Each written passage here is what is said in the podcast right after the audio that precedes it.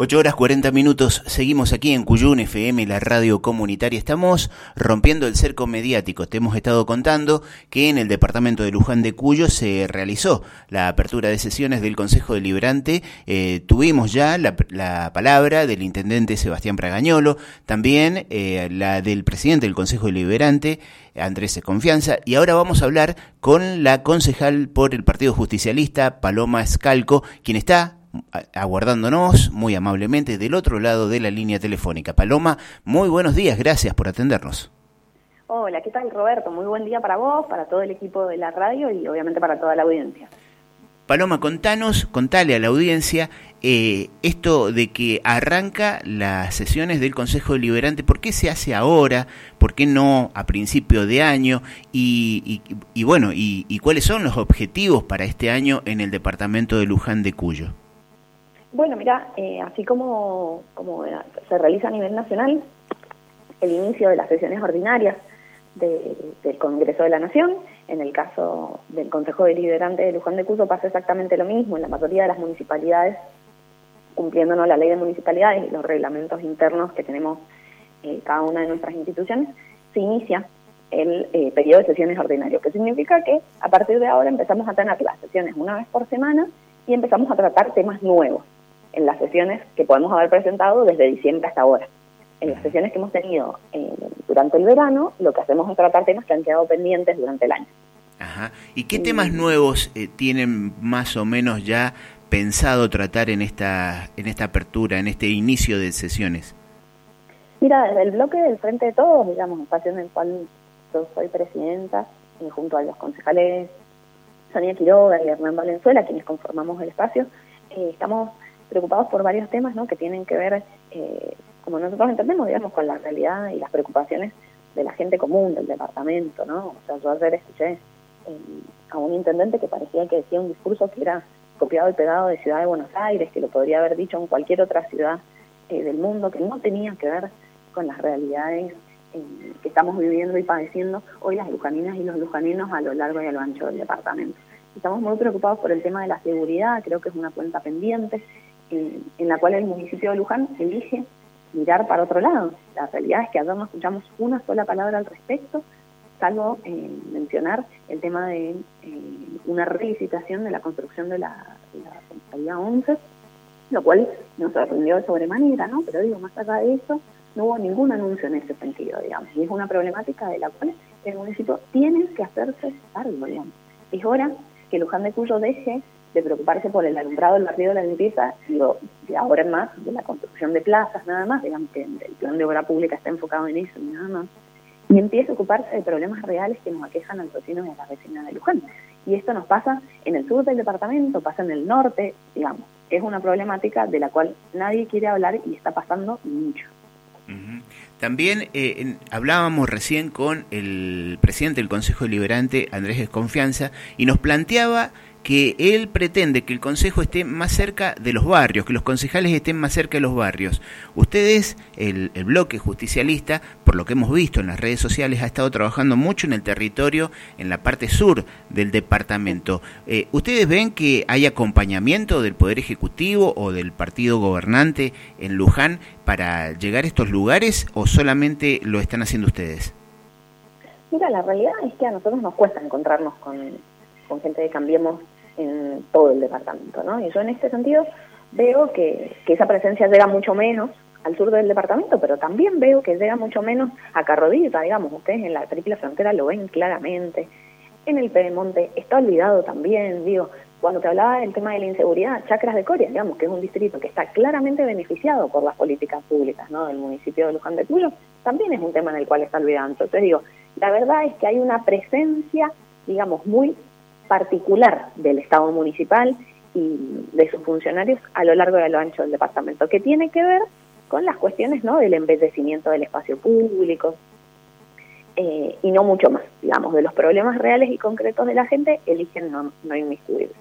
En ese sentido, nosotros, bueno, estamos haciendo lo que hacemos siempre, ¿no? que es estar muy en contacto con el territorio y la verdad, si el presidente del Consejo Deliberante ha planteado eso, eh, vamos a hacer un voto de confianza, digamos, en este sentido y bueno, esperemos que, que haya un cambio ¿no? en, la política eh, que vienen desarrollando y empiezan a estar en contacto un poco más con la realidad de la gente.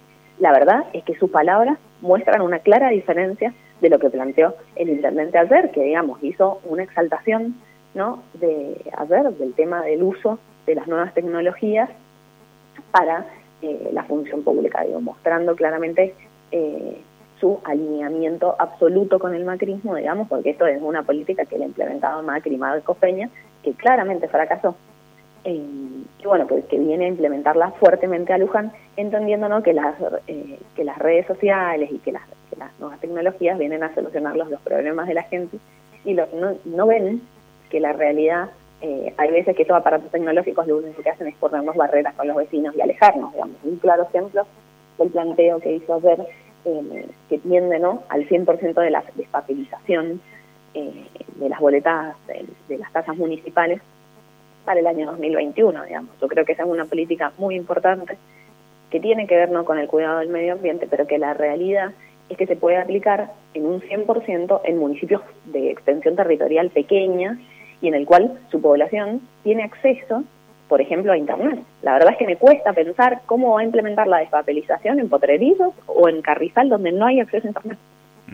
Paloma, y en este, en este encuentro que nosotros también deseamos que haya de todos los partidos políticos, de todos los políticos con el territorio, con los barrios, con lo que está pasando. Ustedes lo saben bien, nosotros lo queremos recordar. Eh, planteaste un tema, la, la, inseguridad que estamos sufriendo, pero también para resolver ese tema y hay que tratar dos temas que son fundamentales, que es el empleo y este bueno la construcción de viviendas. Sobre esto, eh, ¿qué hay en Luján? Porque la verdad que Luján tiene muchísima extensión de terrenos, tiene para hacer un montón de barrios. Sin embargo, este solo ve solo veo que se construyen barrios privados, no para la gente trabajadora. Así es, mira, y no solamente que se construyen en barrios privados, sino que esos barrios privados en su mayoría se construyen arrasando terrenos productivos, ¿no? Arrasando la identidad eh, lujanina, digo, lo que se hacen es levantarse viñedos para construir ese barrio privado, lo cual no solamente que genera, digamos, eso de que, que, la gente cada día vive más encerrada, que hay mucho menos gente que pueda acceder a esos espacios, porque, digamos, eh, solo una clase privilegiada de la sociedad puede acceder a eso, sino que a la misma vez eh, están arrasando con campos ¿no? que tienen que son tierras productivas, eh, que generan empleo para la gente del lugar. La realidad es que planes de vivienda se anunciaron cero, ¿no? Eh, y en cuanto al empleo, la realidad es que lo único que se anuncian son ciertos planes de capacitación, los cuales no es tan sencillo acceder, porque se, están en su mayoría en el Instituto Próbolo, digamos, donde hoy funciona la municipalidad, y como sabemos, no es accesible llegar ahí. Entonces, la verdad es que son temas que quedan a medio hacer, a medio camino, ¿no? Ellos hablan mucho de igualdad de oportunidades, del emprendedurismo, ¿no? Y todo un montón de cosas eh, que la verdad es que no tienen que ver con la, realidad de nuestra gente, de nuestras vecinas y nuestros vecinos, digamos. Yo creo que el mayor tema faltante, ¿no?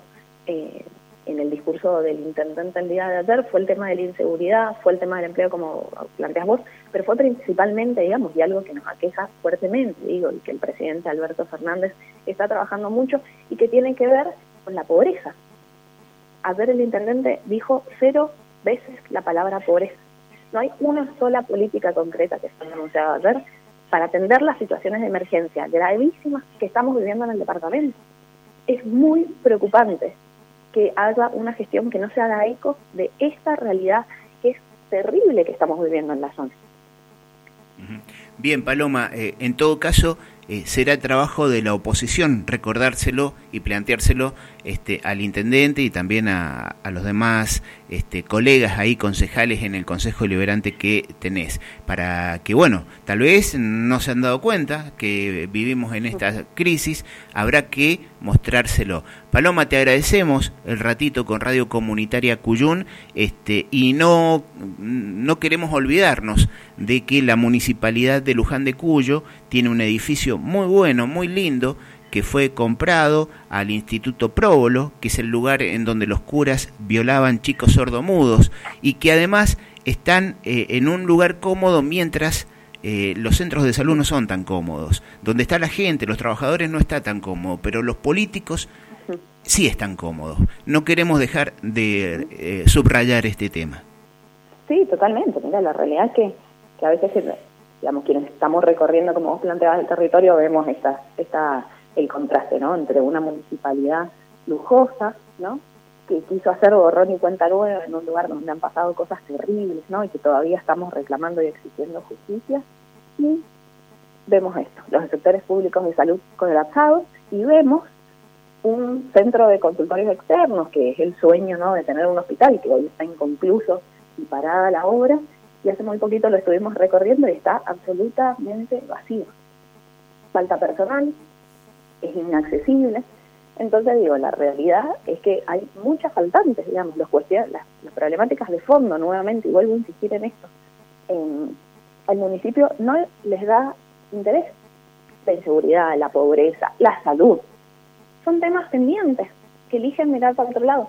Y como vos decías, en esto sí me parece importante recalcarlo, decir obviamente que nosotros seguimos trabajando con esa agenda, digo que creo que tiene que ver con la agenda de la gente, que tiene que ver con la agenda que, que está impartiendo Alberto y Cristina en La Nación, que Anabel Fernández Agasti nos está ayudando mucho para trabajar, en, para coordinar, ¿no? que las políticas nacionales lleguen y penetren ¿no?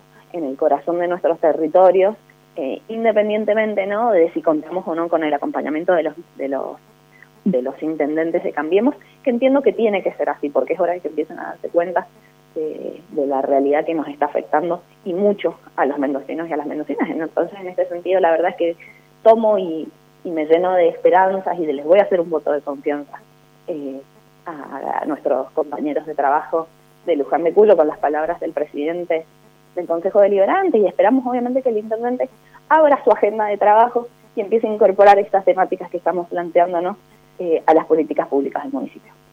Muchísimas gracias, Paloma Escalco. No, muchas gracias a ustedes y que tengan muy buena semana. Bien. Hablábamos con la concejal del Partido Justicialista y presidenta del bloque justicialista del Departamento de Luján de Cuyo, Paloma Escalco.